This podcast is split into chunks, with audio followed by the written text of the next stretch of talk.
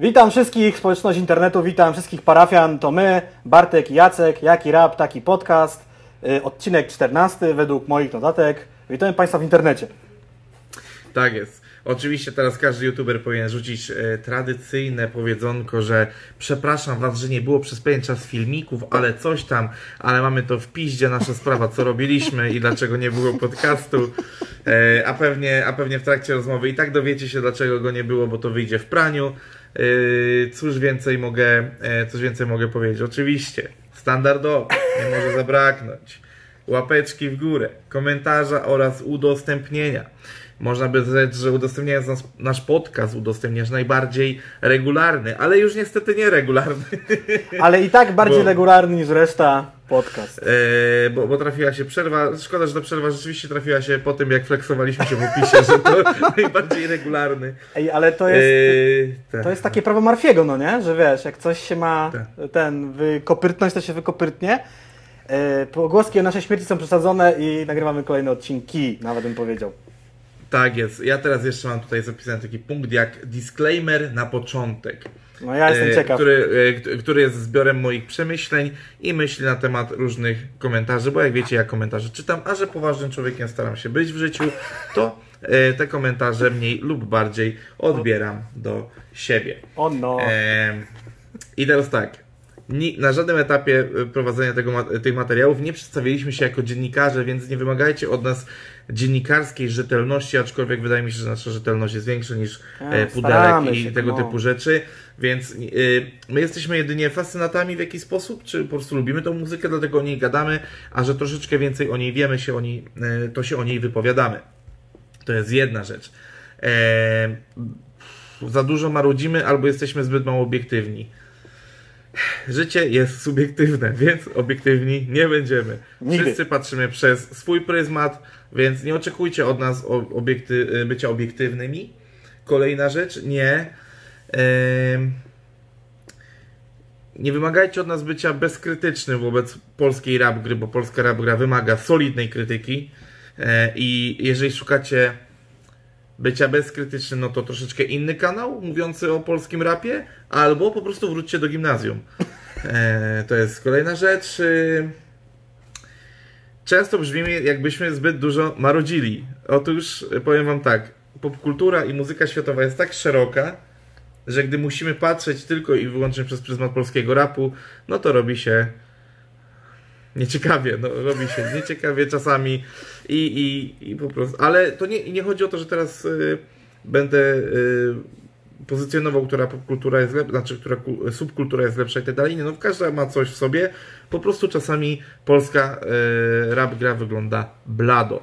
To, ty, y, to tyle. W ogóle co do... A, i jeszcze ostatnia rzecz, i to już taka bardzo, bardzo ważna, że z racji, że troszeczkę zmieniamy formę nagrywania tego, to e, niektóre tematy mogą być nieco starszymi, ale stawiamy na rzetelność wypowiedzi i na to, żebyśmy się na dany temat wypowiedzieli, a nie żeby w temacie być pierwszym. Bo to, że jest się pierwszym, czasami powoduje to, że na przykład nie ma się szerszego kontekstu danej sytuacji. Myślę, że tutaj e, też warto to wypowiedzieć. Tak, Czyż nie? Czyż tak? Czyż tak, y, coś chciałem w ogóle powiedzieć a propos tych rzeczy. Y, Teraz wiadomo, że niektóre tematy trochę poleżały, zanim wróciliśmy do nagrywania, y, dwa tygodnie, ale to też jest tak, że to, że się odbył jakiś koncert albo coś się wydarzyło, czy że ten temat w ogóle stracił na aktualności, wręcz przeciwnie, z tego też wynikają różne ciekawe rzeczy, bo na przykład dwie rzeczy, o których będziemy mówili w najbliższych odcinkach zniknęły z internetu i o tym Wam powiemy, bo gdybyśmy o nich powiedzieli wcześniej, one by wtedy w internecie jeszcze były. To jest taka ciekawostka. I rze- rzecz kolejna, co do tej bezkrytyczności, to w ogóle ostatnio miałem taką rozkminę, że autentycznie jak miałem te 15-16 lat, to bardzo bezkrytycznie podchodziłem do polskiego hip-hopu, plus wychodziło na tyle mało płyt wtedy, to był 2005, 2004, 2006 rok, że byłem w stanie Że stanąć- jarałeś się wszystkim. Jarałem się wszystkim w tym sensie, że byłem, spra- byłem, spra- byłem w stanie sprawdzić całe spektrum sceny i w każdej płycie znaleźć coś, co mnie interesowało. Dzisiaj nie ma na to szans. Totalnie. I są czasem No właśnie, no. przepadają projekty y, wyhypowane na maksa i te niedocenione na maksa, no nie? Także naprawdę trzeba mieć szeroki radar i, i, w sumie też sprawdzać. Ostatnio próbuję się trochę przełamać, bo ja też zauważyłem, że każdy z nas żyje w swojej bańce, a ja się już tak zabańkowałem, że naprawdę staram się wejść na jakiś portal, coś przeczytać o rapie, nie tylko pod podcast, tak po prostu, albo wejść sprawdzić jakiś inny wywiad niż ten, co potrzebuję do zrobienia swojego wywiadu, żeby, nie wiem, trochę tak coś tam usłyszeć jeszcze więcej. E, czyli dzisiejszy odcinek będzie miał podtytuł Patrz trochę szerzej. Paczko mów. A co do patrzenia, ostatnio wielu z Was mogło się napatrzeć na darmowe koncerty online, gdyż takich dzieje się mnóstwo. Podkreślamy, darmowe. e, znaczy darmowe dla nas, ale ktoś jakby za to zapłacić musiał, bo tak. ani, ani scenografia, ani miejsca, ani technika, ani artyści za darmo nie są, więc ktoś ten pitos tak zwany wyłożyć musiał. Eee, I na przykład były to takie marki jak e, Panek Car Sharing, były to takie marki jak Valentine's. E, okazuje się, że taką marką też będzie, e, tak był Red Bull, będzie też Lech, więc jakby w ogóle wyjdę chyba od takiego nieoczekiwanego e, punktu do tej rozmowy, że Wszyscy narzekają, że pieniędzy nie ma, wszystkim e, pieniądze uciekają z portfela szybciej niż kiedykolwiek, a jednak duże marki, koncerny e, te pieniądze wykładają na, jakby nie patrzeć, swoje akcje wizerunkowe, czyli no jak wiecie, jak jest drabina potrzeb, jakiś, e, które musisz, drabina piramida, które musisz zapewnić firmie, no to jednak marketing i promocja dość nisko są zawsze, co nie do końca jest słuszne, ale to na, na inną rozmowę temat a tu jednak, y, proszę bardzo, y, pieniążki są wykładane. Pieniążki, pieniążki. Y, słuchajcie, generalnie chodzi o to, że odbyły się koncerty trzy w internecie, które my tam podejrzeliśmy sobie i których mieliśmy Wam w sumie też powiedzieć, bo gdzieś to obiecowaliśmy chyba. Mm, wtedy, kiedy o tym mówiliśmy, to nam chodziło o koncert bodajże Darii Zawiałów, a już z racji tego, że trochę czasu płynęło, już te koncerty rapowe się odbyły, czyli był tak, 12 czerwca, o ile się nie mylę, aczkolwiek tu mogę się chyba mylić, ale nie wiem, miał być, czy, w każdym razie, w czerwcu miał być koncert Płomienia, on się odbył, widziałem go, nawet na żywo. Był koncert 1 lipca zespołu Ras Mentalizm i 25 czerwca był koncert Jana Rapowania. O ile koncert Jana Rapowania i Ras Mentalizmu możecie sprawdzić, e, Jana Rapowanie na stronie Red Bulla, a Ras Mentalizmu na Facebooku, to koncert Płomienia, zapis tego koncertu zniknął o czym przekonałem się mm. dzisiaj aktualizując notatki, bo kiedy je robiłem po raz pierwszy, to ten koncert tam jeszcze był, no zresztą sam go widziałem. Y, I tu też możemy trochę powiedzieć o wrażeniach z tych koncertów, jak one wyglądały. No więc najważniejsza rzecz, tak w mojej głowie, no koncert publiczny, be, tfu, koncerty bez publiczności to jednak trochę stypa. Znaczy, powiem Ci tak, ja jak gdzieś tam e, firmowo rozważaliśmy takie koncerty, miałem koncept taki, że bo, bo ja miałem koncept pay-per-view, nie miałem konceptu darmowych koncertów, Aha. że logujesz się na Discord mhm. i po prostu ustawiamy kilka komputerów. Okay. Albo, wpinamy, albo wpinamy komputer do tego, y, żeby. Znaczy, chodziło mi o to, żeby w jakiś sposób przez Discord dać szansę ludziom oglądającym na przykład wykrzyczeć PZ kocham cię, albo coś takiego, żeby po prostu znaczy, szukałem po prostu jakiegoś głupiego sposobu na to, żeby te reakcje wzbudzić, bo rzeczywiście to, co mówisz, no największym problemem tych koncertów jest to, że no, tej publiki tam nie ma i rzeczywiście troszeczkę... O, mój piesio się odzywa właśnie. E, I... I troszeczkę brakuje tej takiej interakcji. Już nie mówię o tym takim głupim podnieście ręce w górę, czy zróbcie hałas, tylko, że serio no, brakuje po prostu jakiegoś takiego. Że wchodzi hit i publicznie krzyczy, tak? Że, że to jest ich tak, ulubiony numer i tak, tak dalej. Um, kurde, no jeżeli chodzi o koncert Płomienia, no to był tak, PZ Onar, mieli dwóch hype menów i dwie osoby były za DJ-ką. No to, jest taka, to jest taka bardzo dobrze płatna próba, tak, z, z zespołem, yy, opłacana przez jakąś markę, transmitowana do internetu. Y, znaczy wiadomo, że to nie była próba, no oni tam jakby starali się i tak dalej wszystko robić. Znaczy bardzo, bardzo się starali, ale też widać, że były te takie nawyki koncertowe w stylu łapy w górę, nie? Tak, albo zdarzyły się. Znieście ręce powietrze albo zróbcie hałas. Znaczy, okej, okay, sprzedaję patent, jak można by zrobić interakcję z publicznością bez publiczności w danym miejscu. Mm, mhm.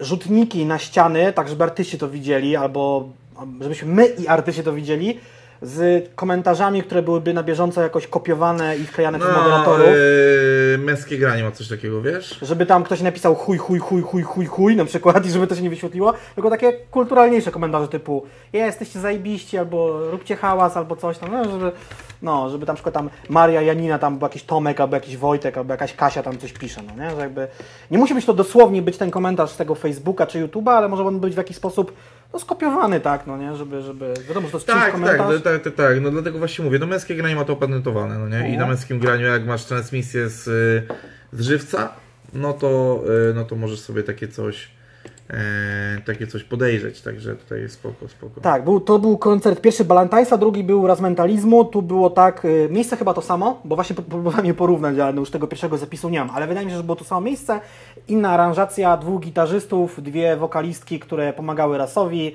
ment grający na żywo, on bardzo często tam jakby, nie wiem, beat współtworzy na żywo, DJ Tort na klawiszach e, i cóż mogę powiedzieć. I to brzmiało spoko. E, To się akurat jakoś tak zbiegło z premierą nowej płyty Razmentalizm Geniusz, także to można też potraktować jako ich koncert w pewien sposób premierowy. Jeżeli chodzi o No, Płomienia, dla Płomienia nie wiem, czy to był premierowy koncert, bo oni, czy oni coś zdążyli zagrać przed pandemią? Ciężko mi powiedzieć.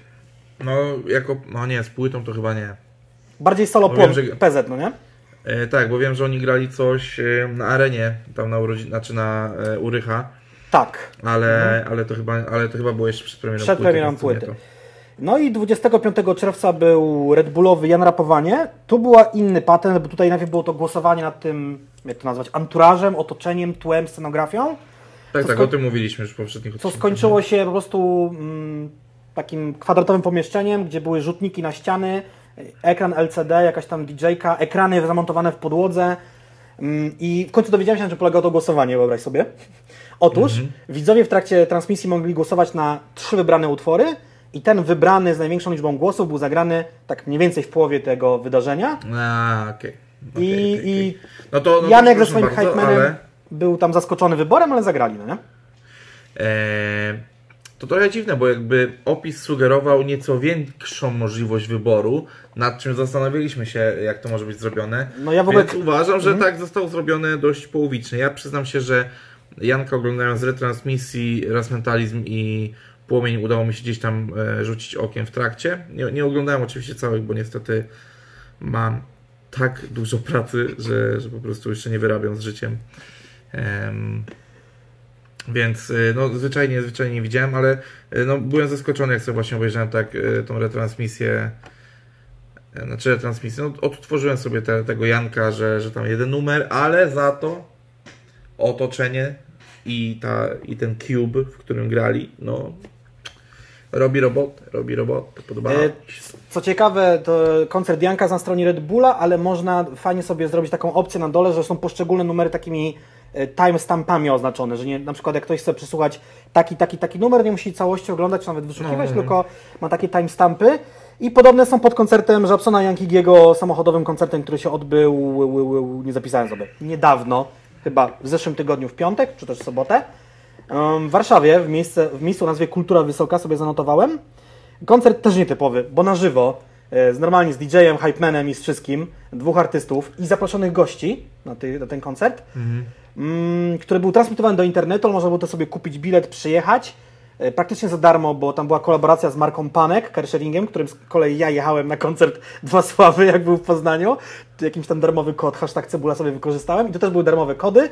Na tyle dużo było tych pieniędzy dla chętnych, że można było sobie przyjechać samochodem na koncert, spędzić tam tą, nie wiem, godzinę czy dwie godziny i jeszcze wrócić. Także No, dosyć spora kwota nam była za darmo dana, no bo ja za dwie dychy to ledwo do tego centrum w Poznaniu dojechałem, tak? A to z raptem 7 km. Też w carsharingu jest tak, że jak się stoi w miejscu, a silnik chodzi, czy w ogóle samochód wypożyczony, no to też jakby tam licznik na jak w No. taksówce. Nie no, powiem Ci tak, jak właśnie w, te, w kontrze do tego, co powiedziałem, jak mimo tych niedociągnięć, że tam rzeczywiście e, trudno było wyczuć atmosferę tych koncertów e, online, tak, koncert samochodowy dla mnie był turbo słaby. Tak? W sensie widz, widziałem tam sporo relacji od osób, które siedziały w samochodach A to tego nie widziałem. i, i słuchały przez radio. E, widziałem też osoby e, siedzące na dachach, e, wiesz, poprzez szyberdach. No to była Czy chyba najlepsza opcja, no nie? Jak ktoś miał cabrio albo szyberdach właśnie, no nie? No tak, tylko jakby no, dla mnie no co no, y, zróbcie hałas i ludzie wiesz trąbili, albo kurwa, albo kurwa migali światłami, kurwa, no nie no, słabe. Znaczy ja wiem, że Mateusz się strasznie jarał, w sensie żaba. E, Ja wiem, że on tam przeokrutnie się jarał tym koncertem. Znaczy f- Że- fakt, że że mógł wyjść z chaty i tak zagrać, no nie? No ja to rozumiem, no po prostu mi się nie podobało, to jest moje, moje zdanie, no tyle. Ja nie wiem, ja musiałbym Jakby nie- przeżyć.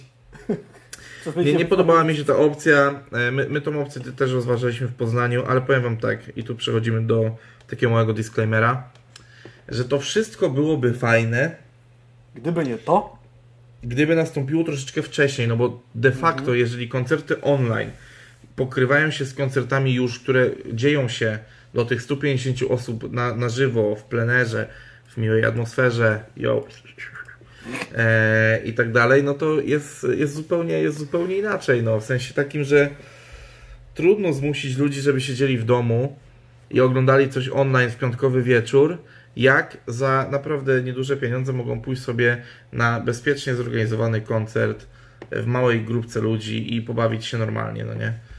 Więc no tak, Ja za długo że tym to się- ludzie, ludzie myśleli. Myślę, że gdyby to było w kwietniu, to też byłoby to Tak, inaczej. tak. Nie? Znaczy, Eee. powiem Ci tak, no, ja już wiem z doświadczenia, że nam się udało kilka koncertów zrobić i one już odbyły swój okres karencji, tak, że tak powiem, czyli Mhm. Dwa tygodnie. minęł, y, minęły dwa tygodnie już od y, co niektórych i u mnie wszystko ok, nawiązując do e, Janka Rapowanie, a ja tych, na większość koncertów, które robiliśmy, znaczy inaczej, ja byłem chyba na wszystkich koncertach praktycznie, które już udało nam się zorganizować. I Ja byłem na jednym. jak widzicie, nie duszę się, tak, od tego, na którym był Jacek, też już minęły dwa tygodnie, też się nie zaraził, a no więc tak, kurczę, no cieszę się, że ktoś wpadł i marki inwestują w takie rzeczy. Problem polega na tym, że troszeczkę to przestaje mieć sens w momencie, w którym już można w prawie normalny sposób sobie wejść na koncert, no nie? Ja. Co, co jeszcze chciałem powiedzieć? Goście, jacy byli, wynotowałem to, nie wiem, czy są wszyscy goście, u Żaby, u Igiego, Beteo, Kizo, Margaret Deems, o co chodzi? Z takich, co tam wynotowałem. I tam jakiś Solidnie. fan, użytkownik, widz y, zrobił timestampy u Żaby, więc też można sobie poskakać na YouTubie, a zapis tego koncertu tutaj widziało do tej pory 217 tysięcy osób, no nie? Także liczba, no nie? Sporo. Jak na Sporo, koncert, nie no, bardzo duże, bardzo duże. koncert taki transmitowany do neta. Y, Tom kolejny podpunkt... Ale dobra, no ale No. właśnie, właśnie pytanie, ile osób było na żywo, ile osób, wiesz, widziało... Nie no, na żywo Bo, to... bo właśnie, bo też, też nie chodzi o to, że ja teraz neguję i że fej, że w ogóle nikt tego pewnie nie ogląda. Oczywiście, że ludzie oglądają, ale to też dlatego, że jeszcze ludzie nie wiedzą o tym, że już mogą iść na koncert, albo jeszcze się boją. Więc ja nie mówię o tym, że to teraz jest złe, zakażmy koncertów online, kurwa. Nie, no chodzi mi tylko po prostu o to, że jeżeli już możemy powoli wracać do normalności w jakichś takich sensownych warunkach, a nie tak jak e, w Pradze Centrum, pozdrawiam bardzo Warszawę, e, no to, e, no to wracajmy, róbmy, w sensie chodźmy na już, wróćmy na normalne koncerty i nie chodzi o to, że ja na tych koncertach gdzieś zarabiam, tylko po prostu wiem, że nadal sytuacja jest ciężka, ale jeżeli jest to wszystko bezpieczne, to staramy się wracać do normalnego życia, chodzić normalnie do pracy, do sklepów i tak dalej. W sensie żyć trzeba, a, a miejmy nadzieję, że to wszystko powoli będzie się rozchodziło po kościach. Może tak, może nie. Niestety świat się nie chce zatrzymać. No wystarczy standardowo to, co mówiliśmy tutaj, do ustanej śmierci. Myć ręce, nie kaszleć na siebie i zakrywać usta i nos, no nie? I powinno być wszystko No. w miarę w porządku. E, kolejny podpunkt, y, to sam się dziwię na ten podpunkt, ale to też trochę obiecaliśmy, chyba, albo nie. E, bo albo inaczej, jakby kolejne, to, to będzie nam się wiązało w ogóle z tym Lech Music, albo inaczej, to jest taka wkręta. E, albo inaczej znowu już podnosi głowę do góry i wyszedł kolejny numer. E, Mesa trzeba było zostać dresiarą, czyli trzeba było zostać dresiarz, dresiarzem w wersji kobiecej. Paulina Przybysz wykonała ten numer i to jest bardzo krótka nasza opinia. No kurde, jest średnio, nie? nie podoba mi się ten kawałek w jej wykonaniu. Jak, jak wiecie ze streamów, to kiedyś e, sprawdzaliśmy sobie poszczególne numery Tak. e, z, albo inaczej i raczej w większości wypowiadaliśmy się pochlebnie na ten temat. To już tam kwestia gustu. Tak samo jak kwestią gustu jest to, że może nam się nie podobać we- wersja Pauliny Przybysz. Pauliny Przybysz, ale no... Wyszło to 17 czerwca, to już tak trochę archiwalna wiadomość, ale... Hej, czy Tak, będą kolejne tak, numery kurczę, pewnie. Znaczy nie no będą, no bo teraz są obiecane w ramach Lech Music. e, Lech Music, Festiwale festiwale, inaczej. inaczej. Powiem Ci tak, jak usłyszałem, bo to takie płynne przejście, aczkolwiek zmuszę Cię do zrobienia tutaj stampa na Paulinę Przybysz osobnego. Dobrze. O, właśnie, może ciekawy disclaimer. Nagrywamy to we wtorek wieczorem. Jeżeli nie, nie oglądacie, nie, nie możecie oglądać tego od 19 w czwartek, to tym razem nie będzie to moja wina. Tym razem będzie to moja wina, bo mam nowego kompa w końcu e, i, i, dzięki temu mogę streamować Fortnite'a, ale nie tylko. Wiadomo, że teraz w końcu montowanie stoi przede mną otworem, nawet najcięższych formatów, jest. najcięższych plików. W ogóle mam taki eksperyment chciałem zrobić. Chciałem się dzisiaj w 4K nagrać, ale stwierdziłem, że nie, bo jak się wyjebie, to będzie już w ogóle nie będę miał obrazu. Mówię, dzisiaj jeszcze w 1080, a później zobaczymy, no nie? Czy w 1080? No, dlatego, jak ja tak jestem przeciętny do e, kwadracika. A, mi się. E, do tego wracając tutaj, e, jeżeli chodzi o, o to Lech Music, jak na początku słyszałem Stasiaka, to mówię, kurde, no wzięli zajebistego lektora, bo tego nie można odmówić Łukaszowi. Tak I jest. mówię, kuźwa, tutaj patrzę, ten Poland Rock, mówię, do, dodatkowo ten Polish Hip Hop, I- Fest Festival. I fest, fest. Mówię, kurwa, odjebią coś zajebistego. Nie wiem, może połączą siły jakoś, albo e, każdy festiwal dostanie swoją wersję online, albo coś. A tu chuj. W sensie takim, że na, spust wokół tego, na początku tego filmiku, który oglądałem, który jest świetnie zrobiony, bardzo pozdrawiam Łukasza, bo domyślam się, że on też tam maczał palce mocno, jeżeli chodzi o, o to, jak to wygląda, nie jest tylko lektorem ale że to jest tylko zapowiedź, jak to jest napisane, limitowanej, e, e, limitowanego kolekcjonerskiego winyla, na którym usłyszycie e, pełne utwory pełne koncertowych emocji od 10 wykonawców, 5 premierowych kawałków w festiwal, festiwalowych aranżach. Mało. Mało. Znaczy, no jakby tutaj balon obietnic jest ogromny, ale potem następuje takie przebicie i no nie jakby, No. nie wiem, ja też jakby usłyszałem tej akcji mówię, kurde, trzy największe, znaczy trzy festiwale, Poland Rock to jest gigantyczny festiwal, tak? No nie, nie, no, ale nie, no zobacz, no tak Łączą naprawdę siły. powiedzieć, że trzy, trzy największe, no bo zobacz, e, Polish Hip Hop jest największym polskim rapowym festiwalem. Tak, bez wątpienia. E, Woodstock jest największym około rokowym, darmowym festiwalem w Polsce. Fest Festiwal nie jest największym festiwalem w Polsce, bo jest jeszcze opener. Ale, Ale Fest, ale Fest bardzo mocno pretenduje, więc e, więc gdzieś to tam fajnie, fajnie, fajnie wyszło, no nie? Więc czy- znaczy może fa- fajnie mogłoby wyjść takie połączenie, przepraszam, bo I to jest to się. jakby wszystko, co łączy te tematy, o których Wam mówiliśmy, te koncerty Balantajsa, Red Bulla, y, ten koncert Japsona Jegiego i ten y, Lecha, tak mi się wydaje, znaczy akurat Japsona Jegiego to był koncert pod tytułem koncert, tam Panek brał udział, jakby też jako pewnie, no, jak to się nazywa, Boże, zabrakło mi słowa, sponsor. sponsor, ale tutaj jest tak, że to po prostu marki w czasie pandemii, tego zmniejszonego wszystkiego, nadal wchodzą w kooperację, żeby, no co, promować swój brand. Tego tutaj nawet, może teraz wychodzi do mnie polska cebula, nie dostajemy niczego za darmo, tak? Musimy coś kupić, no bo tą płytę trzeba kupić, żeby ją mieć. To nie jest tak, że dostajemy ją za darmo. Chociaż oczywiście pewnie będą single w sieci latały, na Tidalu, no, ale, który też jest płatny. Tak, tak, ale tu jest jeszcze ostatnie zdanie w komunikacie medialnym jest kup płytę i wspieraj WOŚP. Więc A. pewnie zyski, więc pewnie zysk. Powtarzam, różnica, przychód, zysk, pamiętajcie, że to nie jest to samo. E, że Okej. zysk z tej płyty zostanie przekazany na pewnie na WOŚP, więc y, de facto oni nic nie zarobią, no a ty jak kupujesz, to już nie masz poczucia, że kupujesz coś od dużej marki, tylko że jednak kupujesz coś od dużej Cegiełkę marki, na ale... WOŚP. Tak, ale, ale już wspierasz WOŚP teraz, a nie dopiero w trakcie de facto tego tam e, weekendu, nie? Strasznie to jest zamieszane, bo to jest tak, piwo Lech, trzy festiwale, alkopoligamia, No tak, ale- ale Lech płytę, jest, cegiełkę wiesz- na woźb, mnóstwo różnych rzeczy tu się miesza, no, nie? tak, ale, ale Lech jest y, najwidoczniej sponsorem tych trzech festiwali. Y, Na pewno na Poland, y, znaczy na pewno, na Poland Roku zawsze jest jakiś browar, no pewnie Lech. Ale nie, nie, nie, nie, nie, nie, nie. Le- Lech akurat z Poland Rockiem jest dawno, ale Mhm. szczerze, mówiąc, nie, y, szczerze mówiąc nie kojarzyłem Płocka z Lechem, aczkolwiek nie byłem ze dwa lata na Płocku, więc mogło się Mi coś się- zmienić. Tak samo Festu nie, nie kojarzyłem z tym, no ale to już tam mniejsza większość, no nie?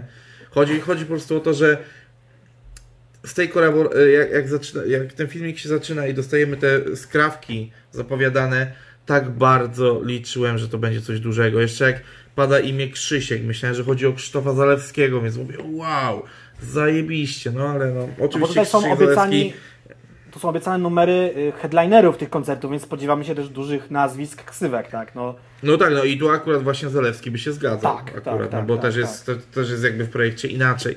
Kurczę, no nie wiem, może nie chcę nikogo obrazić, broń Boże, to nie, nie o to mi chodzi, ale em, mam takie po prostu wrażenie, że Lech dostał wiele ofert możliwych sponsoringów albo projektów, które może wejść, mhm. a festiwale inaczej myślę, że nie były najlepszym, tylko najlepiej lobbowanym. W sensie, że osoby, które były odpowiedzialne za wywalczenie pieniędzy od Lecha na swój projekt, były tutaj najlepiej zdeterminowane. Albo, no, czy nie, nie wiem, czy rozumiecie, co chcę powiedzieć, że to nie jest najlepszy projekt, w jaki mógł Lech wejść, Mhm. ale być może miał najlepszych sprzedawców. Hmm. W sensie, może- że, że, że, zawa- że zaważyło to, kto negocjował tą umowę z Lechem, Mhm. a nie to, jak ta e, umowa była atrakcyjna dla Lecha. Mam takie gdzieś ciche wrażenie, że to może iść w tę stronę. Może wiesz, może też jakby się przejadły im te pomysły na właśnie koncerty online w sieci, chcieli zrobić coś innego. W ogóle tu też jest y, osoby, które kupują piwo Lech, mogą spod kapsla wygrać y, limitowane koszulki po wzięciu udziału w quizie na stronie, ale trzeba mieć kod do, tej, go, ko, do tego konkursu, także... e. Ale to, ale to, nie jest, to nie jest trochę związane z tym, co promuje od dwóch czy trzech lat lotek, tych koszulek takich festiwalowych, gdzie jest tam 50 tysięcy koszulek z tego z Lecha, na Woodstock akurat. Kurde, kurde, To kurde, ja- kurde, nie wiem, nie wiem, nie wiem. Czy to Ja, my, ja, ja, ja myślę, że to może być gdzieś tam powiązane, bo wiem, że Lociu już tam z dwa tygodnie temu wrzucał tą, Hmm. e, tą akcję, nie? No, ale to tam nieważne, no nie? Tylko, że No nie piszę tu zbytnio o tych koszulkach, chociaż może coś źle kliknąłem. Mm, w sumie... Dobra. W sumie nie e, ja, e, oczywiście, e, jak wiecie, my zawsze Ale tworzymy widzę, live. je- e, po, poczekaj jest- sekundę, jak wiecie, my, my zawsze tworzymy live i, i staramy się nie ciąć za bardzo tego podcastu, więc teraz pada kluczowe pytanie. Ile już mamy na budziku? Wiesz może, ile już nagrywamy? Zaczynaliśmy 27 po, a jest 55 po. O, to nawet sprawnie nam idzie. Przepraszam, że tak pytam, oczywiście, ale nie chcemy wam, e, was przedłużać. To mogą dzisiaj, być nie? te koszulki, które, o których mówisz, co Jelotek promuje i widzę, że nawet za część grafik odpowiada e, Lis Kula, znany Wam autor okładek m.in. płyt Solara i Białasa, Wodiego i innych raperów polskich. No, także widzicie, no. Dobrze, e, myślę, że ten temat możemy zamknąć. Yy, tak, ogólnie sam jestem ciekawy, co ludzie będą na tej płycie, może damy Wam później znać. I tak naprawdę przechodzimy do kolejnego sponsorowanej rzeczy. Znowu. Tak, e, tylko ja mam wrażenie, i tutaj też postaram się zacząć od trochę innego punktu. Mhm. Mam wrażenie, że tutaj rozmawiamy o, e, o jakimś problemie schizofrenii. Nie wiem, czy tutaj e, O Jezus! jakiegoś, jakiego, jakiegoś borderu, ale co się stało? Co to za transfer? Czy, wa- czy, czy właśnie e, Cristiano Ronaldo zmienił e, Real na kurwa e, FC Barcelonę? Oczywiście wiem, że e, aktualnie e, Cristiano gra e, w Juventusie Turyn, ale e, to chodziło o nawiązanie, że nastąpił tutaj transfer bycia twarzą Coca-Coli na bycie twarzą Pepsi. Panie, plan B, co się stało? A ty w ogóle o tym mówisz, a ja myślałem, o czym innym mówisz. Nie, nie, nie, ja, Ja mówię o tym, że- że, że No. plan B był twarzą e, chyba już dwa sezony na puszkach e, Coca-Coli, a teraz tutaj sygnujemy Pepsawkę. To jest w ogóle Także też tak. taka kolaboracja na grubości, tutaj sobie wynotowałem, kto tu w tym udział wchodzi. A Ty zwróciłeś No na ale to właśnie, uwagę. ale... No tak, bo ja zwróciłem na to uwagę, bo to mi się tak bardzo rzuciło i uważam, że zaczęcie od najbardziej kontrowersyjnej części tego tematu jest najlepsze. Pepsi, cola, cola, Pepsi. No powiem ci tak, pekunie non olet, pieniądz nie śmierdzi, no kto płaci temu se porapujemy, no nie, troszeczkę. To jest w ogóle ciekawa historyjka, słuchajcie. Kla Kali, Klaudia Szafrańska, Plan B oraz Sermich, lub też Sermichu, Jeżeli nie wiem. ktoś, e, jeżeli ktoś nie wie, kim jest Klaudia Szafrańska, to jest ona wokalistką przybrzmiałego duetu Xanax. O, ktoś tak, jest z Konina. Z tego samego miasta co ja. Co? Serio? Tak, muszę się tym flexować. Yeah. To są jedne z licznych znanych osób z Konina. No mam jeszcze tego ziomka, który dostał Oscara, e, Kaczmarek ma nazwisko, za muzykę do filmu jakiegoś tam. E, tak, E, ale nie- kulturze, powiem- very good. E, e, pa- pamiętaj, że nie można obrażać innych sławnych osób ze swojego miasta, bo można skończyć jak Abelard Giza. Aha, no, potem na tym wyś wy wyścigu tych zaprzęgów. Ale piękny Tak był ten filmik. E, słuchajcie, Bardzo Pepsi. Taste the Beat. Ja w ogóle jak ogłosili ten numer, e, zastanawiałem się, gdzie on będzie, no bo za ogarnięcie tego pod kwestią techniczną odpowiada Warner Music Poland, no nie? Gdzie mówię na Znaczy te, te, techniczną slash no pewnie dogadali artystów, nie? Tak. Mówię, pewnie będzie na kanale Warnera, mówię, nie wiem, no może na kanale NWJ-u, albo Kaliego, albo Quality, no bo to jakby trzech gości, właściwie to trzech gości i gościuwa, czyli Klaudia jeszcze z, właśnie z Warnera, yy, Plan B to Quality, Kali to wiadomo, Gandzie Mafia, no Sermichu, NWJ. Yy, tymczasem jest to kanał nowo założony Pepsi, yy, bo ty właśnie zwrócić uwagę, że Plan B był na puszce Coli, tam był też chyba Holak, i różne Tak, tak, inne tak, tak. persony, nie wiem, Natalia Nykiel? Nie, może się mylę, może Daria Zawiałów. E, na, na, e, Natalia Schroeder i O. właśnie chyba Daria Zawiałów, albo coś mi się myli. O co chodzi? Już nie Też był na pamiętam. Coca-Coli. O, no, no, no, no. Zawsze jak były te puszki, to jak miałem o co chodzi, to brałem jakiegoś innego artystę. No offense, ale... Brałem Holaka. albo... Albo Holak, właśnie- ale właśnie, ciekawa rzecz, Holak był na Coli Zero.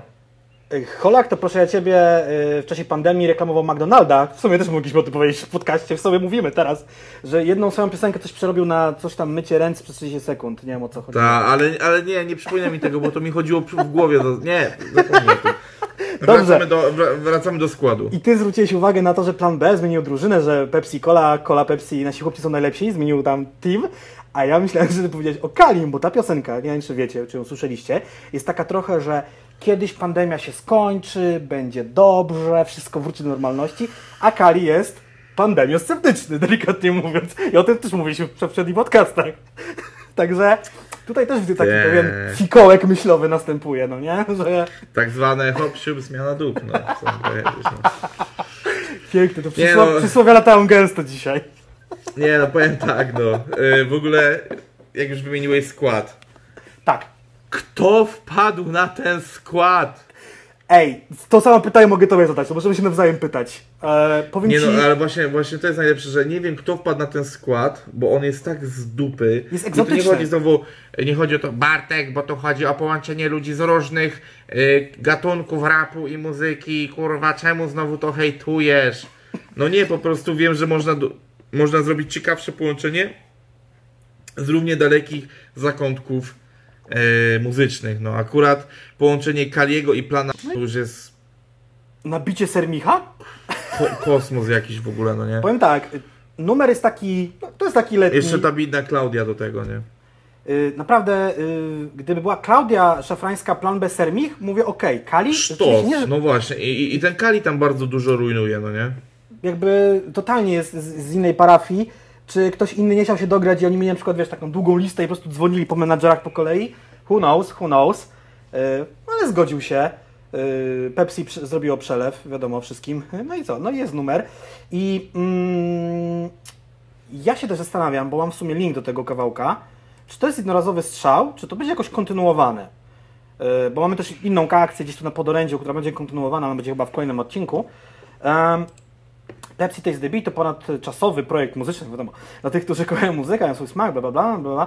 Poznań nieoczywiste kolaboracje artystów, zaskakujący miks brzmień. Okej. Czyli chodzi na to, że będzie tego więcej. Ech, Ale tu widzę nawet, że jest w ten projekt zaangażowany, yy, a nie, to chyba chodzi o klip, tak, że tu był jeszcze DJ Timon, Łukasz Pękacki, to tam ekipa od Sermicha, no cóż. A nie, no gitarę na przykład Pękacki nagrywał, no okej, no i spoko. Bo Timon No. czasem śpiewa, czasem DJ-uje. Yy, No taka, taka sytuacja, widzicie, no marki muszą jakoś kombinować, reklamować się wizerunkowo w pandemii i no robią takie właśnie nietypowe rzeczy. Jeszcze bardziej nietypowe Ej, to dobra, nami. ale, ale pytanie, pytanie, czy teraz No. znajdziemy, czy oni się znajdą na puszkach Pepsi teraz? Bo chciałbym zobaczyć takie zestawienie puszki y, plana y, i tu i tu na przykład. Zwłaszcza, że wszyscy teraz są w tym samym rozmiarze. Ale też zwróć uwagę na to, to jest takie ciekawe, że Pepsi nie przeszkadzało to, że plan B był raptem rok temu czy dwa lata temu na puszkach coli. No nie? Że jakby, no jakby to oni też trochę decydowali o... No myślę, że ktoś tam akceptował brief. Tak, że przyszedł Pepsi do Warnera, a Warner mówi, no to mamy takich artystów. A oni dobra. No właśnie, no właśnie, no właśnie. O, No, cie- ciekawe, ciekawe. Znaczy mocna, mocna rzecz, że, że Pepsi wyłożyło siano tutaj na taką kolaborację, bo myślę, że każdy tam sobie zażyczył sumkę.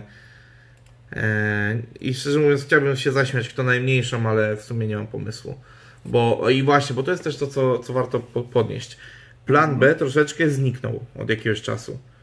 No nie? W sensie mam takie wrażenie, że jest go mniej Ostatnio z muzycznie. ciekawości, bo jak robiłem sobie notki do tego podcastu, sprawdzałem, czy plan B nadal jest w Quality, bo mówię, może zmienił jakieś barwy i to on jakby jest tą e, drugą gwiazdą obok Klaudii Szafrańskiej z tej stajni Warnera. E, Ale nie, no nadal jest z tego co widzę w Quality. Coś tam był na składance Fresh and Dope, jakiś numer z Tymkiem, też nie wiem czy na projekt kogo, Tymka czy Plana. Sobie tutaj dalej coś tam podejrzałem. I że niby nadal to wszystko w ramach Quality, może to było tej składanki jakieś tam coś. No tak, ale chodzi mi po prostu o to, że no o nim przycichło. W sensie Mhm. ta poprzednia płyta nie jebła, wiesz, nie, nie, nie było głośno. Gościu Mhm, gaśnie. Xanax jest składem, który zgasł totalnie. Ostatnia ich płyta chyba dwa lata temu, z tego co, co widziałem. 2.18 chyba. No tak, tylko to też już e, ta ostatnia płyta już nie była zbyt e, Ale oni się jakoś nie. Czy ja coś pierdzielę teraz? Czy oni się jakoś nie zawieśli działalności, nie rozeszli się? mylisz, e, mylisz to z The Dumplings, wiesz? Aha, no tak, tak, tak, tak. tak. No nie no, mia miałem rację totalnie, no. Oni ostatnio zagrali koncerty w 18 roku, takie koncerty, koncerty. Tak jak była płyta w 2018 właśnie w Warnerze Gradient. Tak, Tego, to, gra, e, to, to ostatnie co było, no to był Gradient Tour. Mhm. Widzę, że po raczej takich solidnych miejscach, później coś tam, no później w ramach jakiegoś Lech Music Tour. W 19, w 19 zagrali trzy koncerty. W tym koncert w Koninie. Konin Strong. Yy, wiesz co, W, młodzieżo, w Młodzieżowym Domu Kultury to było. MDK, no wiadomo, Dom Kultury w Koninie. Yy, powiem Ci, może mają tak zwaną przerwę, może robią nowy materiał, może sobie odpoczywają, może będą robili jakieś solówki. A może po prostu już się wypalili e, i nie ten. No ale no właśnie ja postrzegam niestety Klaudię, mimo że to bardzo wokalistka, którą, znaczy to jest wokalistka, którą bardzo lubię, e, no to niestety trochę przy, przygasnęli. E, Kali też, umówmy się, mimo nadal silnej pozycji, jeżeli chodzi o wyświetlenie na YouTubie e, i pewnie wysoko jest w rankingu e, tam sieją, niosących, niosących prawdę e, objawioną, na pewno tam też jest wysoko w rankingach. lub no bardziej to też, objawioną. e, to też z tymi koncertami idzie mu coraz słabiej. Oczywiście, Jacku, hej, no możemy skonfrontować nasze poglądy na temat Kaliego z nim w niedługim czasie. W ogóle, wiesz. Na rap stacji Wolsztyn będzie grał, zapraszamy. Nie podamy, Może, wam, wiesz. nie podamy wam daty, bo jeszcze nie jest y, oficjalna. A to w ogóle też się wiąże. Ten odcinek, y, materiał dzieliłem, dzieliłem ja jakby przygotowując się do tego i wyszedł nam tak, dwa odcinki nam wyszły, będą nagrywane pod rząd, może wam zdradzić. Odcinek 14 jest koncerty, pandemia, sponsorowane numery przez y, firmy, wszystko związane z tym, y, z tą muzyką w czasach pandemii. Do tego, tego tematu wracamy w ogóle. W sumie zaczęliśmy od tego w marcu, tak? To był marzec? To był marzec. Mhm, mhm. To było dawno temu. I tak dalej, więc to wszystko się krąży wokół tego. No i też jakby Rap Stacja Wolsztyn, którą ja w tym roku prowadzę z Kubą Stemplowskim, już wiemy, że nie odbędzie się w ten weekend, y, czyli 11, 10-11 lipca, tak, czy 11-12. Odbędzie się ona później, jak będziemy wiedzieli, kiedy ona się odbędzie. yy, to wam powiemy. Być, być może, kiedy wy już to oglądacie w czwartek, jeżeli Jacek się nie zajebał w akcji z montażem, e, to w czwartek już być może będziecie znali nową datę Wolsztyna. Mhm. z tego co wiem, e, z tego co wiem, dzisiaj miały zapaść tam jakieś ostateczne decyzje, decyzje. e, żeby ta impreza się, się po prostu odbyła, bo takie możliwości prawne, pandemiczne już są. Teraz po prostu trzeba tylko dostosować się do tego, aby, abyście czuli się na tej imprezie po prostu bezpiecznie. To jest. Przy- Przypomniała mi się taka totalnie rzecz z czapy, związana troszeczkę z tym Tam Gdzie Wy, tym utworem od Pepsi Taste Beat. Taka trochę z dupy, ale hej. Y, Ser Michu, przypomniało mi się, że zrobił beat dla Leroya na jego wydanie scyzoryka, na tym winylu CD specjalnym, limitowanym, bla bla bla, o którym wspominaliśmy tu kilka razy w podcaście. A biorąc pod uwagę, że no, Leroy też jakby tam bifował się z TD. I w tamtych dawnych czasach także, kurde. No, Cieka tam wiesz, ciekawostka taka. No nie doszukuję się w tym jest- niczym tak naprawdę. Ciekawostka. y, jeżeli jesteś normalnym, dorosłym człowiekiem, a nie tak jak dwóch innych gentle, znaczy jeden inny gentleman, to potrafisz się po latach dogadać. Yy, Eee, wiesz co, no Tak, są, idźmy. ale są też producenci, którzy też jakby trzym- trzymają mocną stronę swojego, swojego rapera. No ale nawet Laik się ostatnio jakoś tam, nie powiem, że się pogodził, no dogadują się z Solarem. Ale nadal ja uważam, że Laik co odjebał to jest jego i ja mu tego nie zapomnę, no nie? Dobra. E, Tu mam powiem- taki, no, No. tu mam taki No, temat, proszę. który jakby pisałem z bani, bo jakby to, to bardziej ja będę Ciebie pytał, co się dzieje, bo Ty dokładnie wiesz, co się dzieje w branży koncertowej. Ja będę wychodził z punktu widzenia takiego jakby widza, bo są pewne takie rzeczy, które mi się tam układają, no nie? Typu, że Sokół przełożył trasę, znaczy jego ogarniacze, trasa Eskimo Tour na wiosnę przyszłego roku, na przykład. Taka rzecz się wydarzyła. No, to może, to może wyrobi się z płytą. Yy, już kolejną płytą tak naprawdę. No nie, nie, nie, z płytą Eskimo. A, tak, rzeczywiście przez niej single, coś w tym stylu.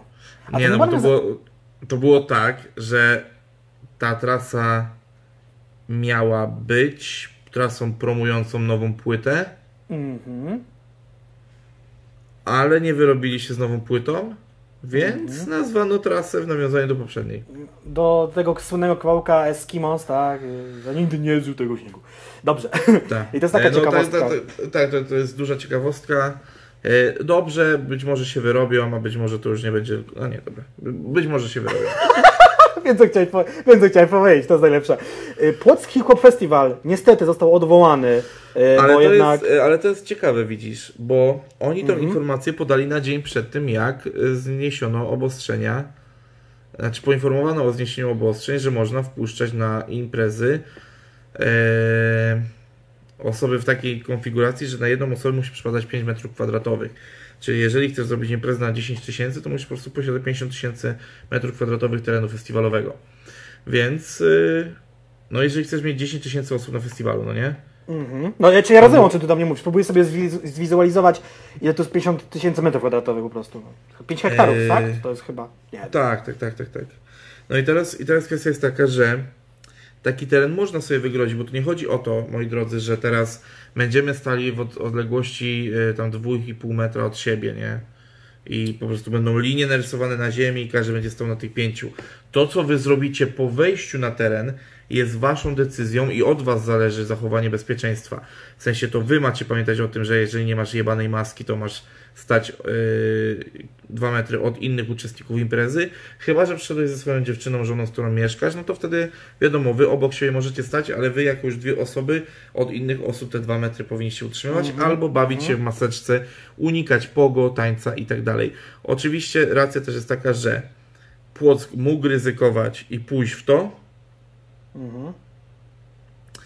tylko Płock jest festiwalem, który tam osiąga 13-15 tysięcy ludzi. To jest bardzo duży festiwal. A Y- nie wiem, czy tam jest tyle miejsc na tej płockiej plaży, nigdy tam nie było. Tak, to, no. tak ale, ale to, też jest, to też jest pięciokrotnie więcej niż na przykład będzie w Wolsztynie. tak, tak, tak. 4-5 razy więcej niż, niż w Wolsztynie, więc jest to zupełnie, no, jest to duża różnica, jeżeli chodzi o, o ilość ludzi i rzeczywiście chyba odpowiedzialną decyzją mimo wszystko było nie zrobienie tego festiwalu, no bo jeżeli tam by coś się od y, Janie Pawliło, no to no nagle 15 tysięcy osób co na kwarantannę, no to technicznie jest niewykonalne.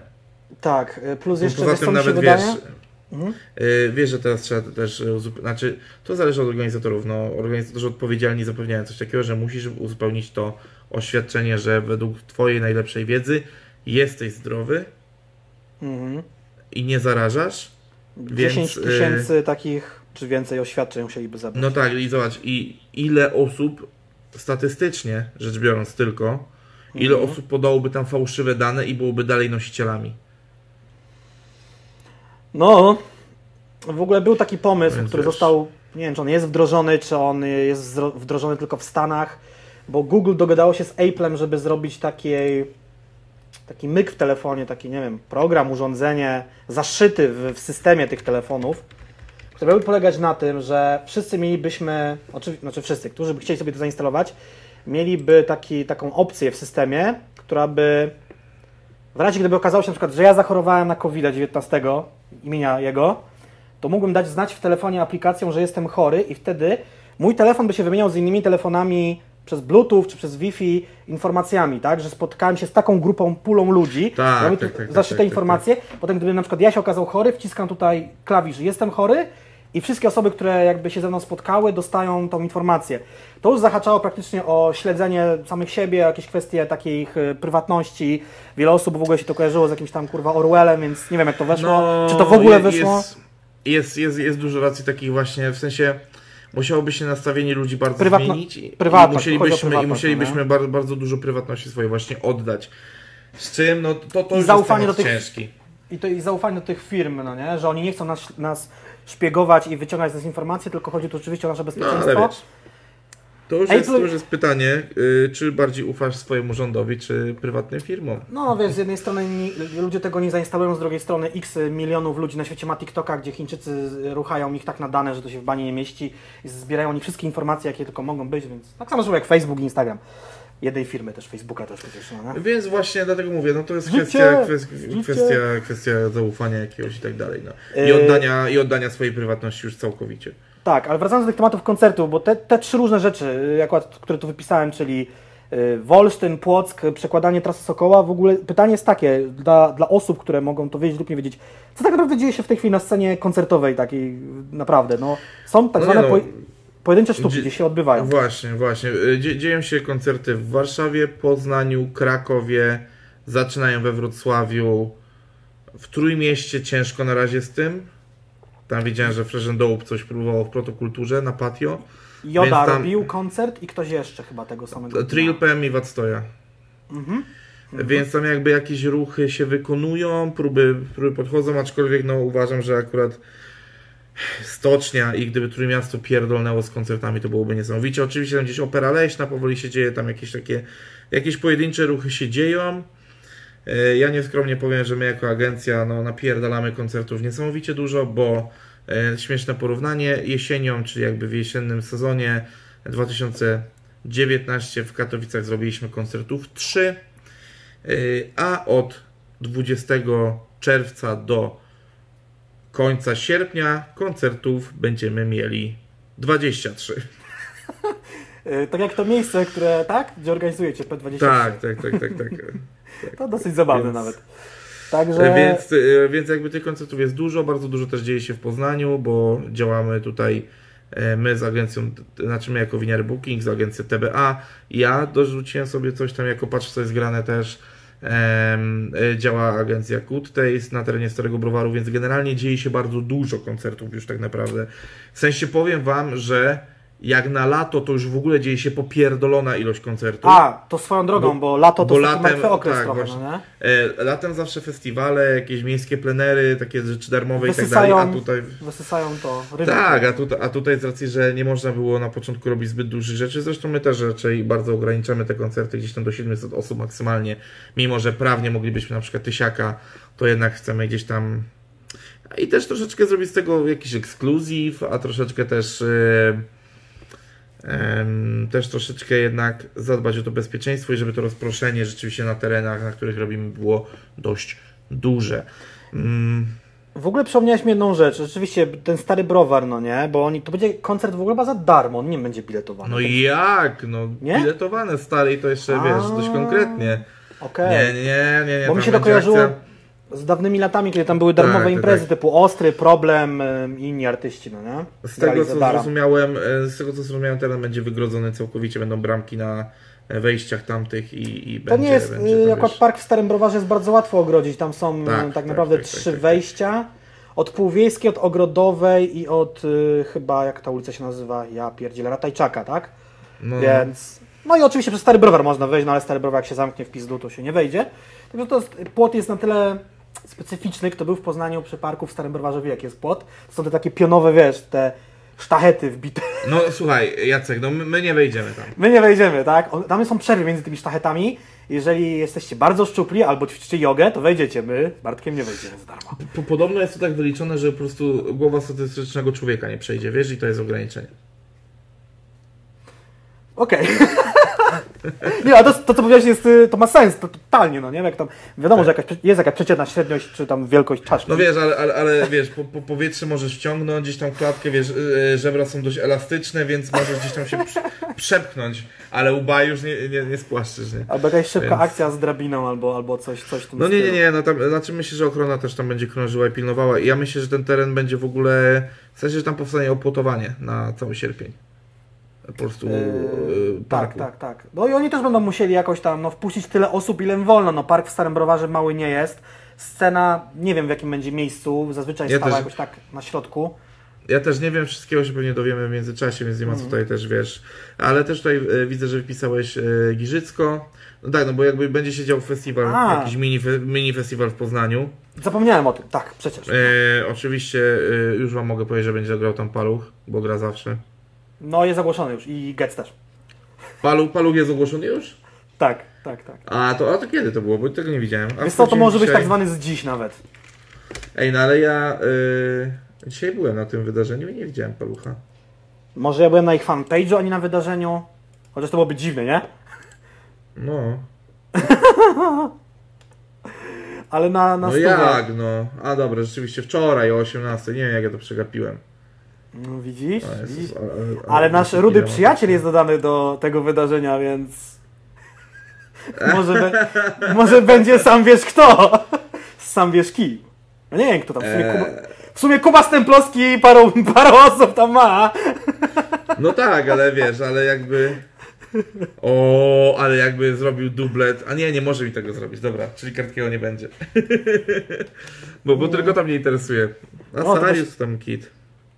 Cały Tak, gras. Tak, Na Seriusa ja i tak nie mam miejsca w Poznaniu, żeby zrobić koncert. Ja myślę, że to będzie praktycznie mini festiwal Boru może być kurwa na tym festiwalu. No nie, to będzie mix Fresh and Dope and Bor. Czyli tam wiesz, e, Sario Paluch, e, Sario Paluch Getz, może Joda w ramach jakiegoś supportu, no i do tego wiesz, Wactoja, Trilpem, Tymek, Plan B i wiesz, Yellow. Znaczy, my nie znamy line-upu, nie, może ty znasz, ja, ja tylko Nie, nie, nie, nie, znam. nie, ja, ja, ja też tylko tutaj sobie tak wiesz, yy. Rzucasz, rzucasz. Zobaczymy, czy że mamy rację. E, warto też powiedzieć o Giżycku, bo jeżeli kto- ktoś tam śledzi ruchy Giżycka od jakiegoś czasu, to oni sobie wymyślili coś takiego jak Miejski Hip Hop Festiwal. I oni ten festiwal tam odpalili chyba w Olsztynie, Krakowie, e, Łodzi i gdzieś tam jeszcze. W jakichś dużych halach i to tam bardzo, bardzo sprzedażowo nie poszło. Tam był fatalnie dobrany line-up. A dodatkowo to, to była ta impreza, na której Freeze razem z ekipą grali support. W takiej hali, tak, tak. tak. E, to, to hala Wisły w Krakowie. No i później e, na szczęście przyszedł COVID, udało im się odwołać te imprezy bez ponoszenia kosztów zbyt dużych, więc jakby COVID uratował ich przed wtopą, więc teraz już nie ma ogłoszonego takiego stricte Mazury Hip Hop Festival, czyli MHHF, Który został przeniesiony na przyszły rok. A nazwali to teraz Miejski Hip Hop Festival i jest w Giżysku w Twierdzy Bojem. Ale wiesz co, ja teraz wszedłem sobie na, wydarzy- na jakby stronę mm, Mazury Hip Hop Festival Giżycko, e, na fanpage. No. I oni tu mają kilka wydarzeń sierpniowo-wrześniowych pod właśnie tą MHHF Tak. Miejski Hip Hop. E, w Kołobrzegu, w Świnoujściu. Świnoujściu, Koszalin, Łódź, Warszawa, ale to już są tam jesień, no nie? Okej, tam później. To wrzesień. Kurwa, ale to jest dla mnie niepojęte. Świnoujście, Znaczy, Kołobrzeg, Koszalin, Giżycko to są wakacje, tak? ja wiem dlaczego oni chcą to robić. Mhm. W ogóle oni na 16 lipca mają ogłoszone kurwa Giżycko, to jest niepojęte. W sensie i- nie, od, 16 nie odwołali sobie lipca? wydarzenia. Nie odwoli sobie wydarzenie i na 15 mają jako, y, bo tu jest niby 19 edycja Mazury Hip Hop Festival, a później jest 15 sierpnia Hip Hop Miejski, y, Miejski Hip Hop Festiwal Giżycko. To Więc jest nie, nie, to jest, nie, jest niepojęte, w sensie kurwa, ja powiem tak, ja wiem dlaczego oni to zrobili, ale to nie jest materiał na podcast, w sensie Kryminalna gra, ta ta ta ta. E, Aha, właśnie, t- chciałem na początku zaśmieszkować, wiem z czego chciałem zaśmieszkować. W tym odcinku nie dowiecie się niczego na temat bifu Małolata K2 z jego byłą dziewczyną oraz niczego między tym, co się dzieje między Popkiem, Pomidorem a Żuromem, ponieważ zajmujemy się tutaj poważnymi rzeczami w tym podcaście. To jest inny świat, to jest po prostu Gerary here, no nie? mo, mocno inne, mocno inne Nie, żeby, żeby nie było ten hipokrytą, sprawdzam. robię facepalma, śmieję się i wychodzę z tej strony, na której to piszę. Także ja tak jakby co, tak sobie dla, dla Beki to nawet trochę sprawdzam, ale, ale come on, nie będziemy mówił o takich rzeczach tutaj. E, dobrze, więc e, skoro na koniec dowiedzieliście się tego, czego nie dowiedzieliście się z tego odcinka. Jeszcze symulator, em, jeszcze mój kącik Tak, symulatora. tak, tak. To właśnie e, Słuchajcie. e, zbliżamy się do końca, a więc e, Czas na nowy symulator. format, tak. Tak, to jest ta nowa świecka tradycja, nie wiem, chyba już w dwóch odcinkach była, czy w jednym? A, w dwóch. Słuchajcie, jest pewna firma, nie będę ich reklamował, bo wiem, że nie warto, ale jest ona powiązana z Maulatem i Sokołem i ich spółką y, grową. Robią dużo symulatorów i, i już pod ich materiałami, które są trailerami lub gameplayami z tych symulatorów, y, są wyłączane komentarze, ponieważ oni mają taką... Są zdani z dwóch rzeczy. Trailer zawsze wygląda lepiej od tej gry, tego symulatora. Obiecują tam złote góry, a wiadomo jak jest taki pff, efekt końcowy. Y, I z mega dużym wyprzedzeniem zapowiadają gry. Czyli na przykład dzisiaj wychodzi trailer gry, która wyjdzie za rok, we wrześniu na przykład. Więc to jest dosyć. Wiem, wiem, że gry się też teasuje, ale to nie jest pieprzone GTA 6, żeby z rocznym wyprzedzeniem to, to, to teaserować. No i oni mają absolutnie przekrój symulatorów wszystkiego. To, to tak absurdalnych rzeczy, że, że ja zrobiłem z tego kącik i w dzisiejszym e, kąciku jest symulator o nazwie Redneck Party, czyli ym, impreza yy, tak zwanych, no muszę użyć tego słowa, wiśniaków, czerwonych karków, południowców, wsioków z południa żyjących w Stanach. I w trailerze jest na przykład wyścigi wielkimi monster truckami po błotnistych torach i braniu, braniu udziału w tak zwanej popijawie po tych wyścigach. Wygląda troszeczkę jak z teledysku Yellow Wolfa Let's Roll z Kid Rockiem. Yy, No absurdalne, no redneck party, no wkrótce w waszych Steamach. Ja pierdolę. No A dobrze. są takie symulatory, że naprawdę odpadniecie od ściany. Tym oto e, sympatycznym akcentem dobiliśmy do końca e, pierwszego odcinka po przerwie Czyli 14 dwutygodniowej. odcinka w ogóle. Tak jest, 14 odcinek podcastu. E, Cóż mogę powiedzieć? Pamiętajcie o tym, żeby się dzielić tym jakże e, szanownym materiałem. Mam, mamy nadzieję, że gdzieś on tam się obejrzy mimo tej przerwy. E, Pytali ludzie, obejrzy się. Generalnie przerwa nam się przydarzyła w momencie, w którym mieliśmy wiele rozgrzebanych pomysłów w ogóle na to, w jakim kierunku ten podcast ma zmierzać. Więc sumie spodziewajcie, spodziewajcie się na pewno, od razu też mówię, zmian, jeżeli chodzi o te godziny streamów i tak dalej, bo e, ja mając bardzo fajny, miałem bardzo fajny pomysł na te poniedziałkowe streamy, jednak żeby już nie grać e, w gry, tylko rzeczywiście z Wami rozmawiać, ale niestety rzeczywistość zweryfikowała i e, cóż mogę powiedzieć, no nie, nie, nie uda się tego wdrożyć tak jak to gdzieś tam ogłosiliśmy delikatnie. Z Ale kolei ja mam kompa, który mi też pozwoli coś streamować i, i, i jakby, Tak no nie wiem, też to się tam pewnie coś się zmieni. Ostatnio w ogóle wczoraj spontanicznie zrobiłem stream, tak, jakoś tak z czapy. Yy, wieczorem ty dołączyłeś, pograliśmy sobie Forty, kto był to widział. Zapis jest, on tam chyba z 2-3 tygodnie, tak Tak żeby jest. patrzeć, jacy wybitni jesteśmy w Fortnite'a. Yy, przy okazji gadaliśmy jakieś tam różnych rzeczach. Kto był, ten wie, kto Amos, ten nie. Gene- Generalnie ten Fortnite może być jakimś elementem jakiegoś streama, bo rzeczywiście ten jeden stream w tygodniu warto by było utrzymać, ale ja nie wiem kiedy znajdę na to czas. Dokładnie, dokładnie. A jesień No, w będzie sensie, bardziej... e, powiem, znaczy jesień może być e, no, o dziwo spokojniejsza niż lato, ale powiem wam tak, e, podcast będziemy starali się utrzymać regularnie, dlatego w nie najgorszym się, wypadku e, nie zdziwcie się jak czasami będziemy w tych samych t-shirtach, bo na przykład będziemy nagrywali dwa na raz. E, to jest jedna rzecz. Druga, Mhm. ja na streamach raczej będę gościem. Myślę, że y, na pewno na ten moment nie mogę pozwolić sobie na solowy stream, mimo tego, że bardzo chciałem. E, Także to odpada. Ale, ale, ale, ale, ale są dwie. Jedna się uczyła, druga nie, jak to mówiła pani od matematyki. Ale będziemy się starać dostarczać wam zajebisty content. O, to chciałem powiedzieć. No. Tak, zawsze jesteśmy w miarę, na, znaczy zawsze jesteśmy w miarę na bieżąco, zajebiście, to, to jest wybitne zdanie. Zawsze jesteśmy na bieżąco, mówimy o tym, o czym chcemy, pokazujemy Wam, jak ta działa branża od kuchni i to jest według mnie to najciekawsze w tym wszystkim, bo tłumaczy Wam to wiele rzeczy i my też już jesteśmy pozbawieni młodzieńczych złudzeń, więc widzimy to, czego Wy nie widzicie, a może się tego domyślacie. Tak. y, warto odnotować, że jest to jeden z niewielu odcinków, w których nie cisnę po SB Mafii. Bajo! Na razie. A, ja był, rychu, a był Rychu Peja? Nie, dopiero będzie w przyszłym odcinku. pa, pa!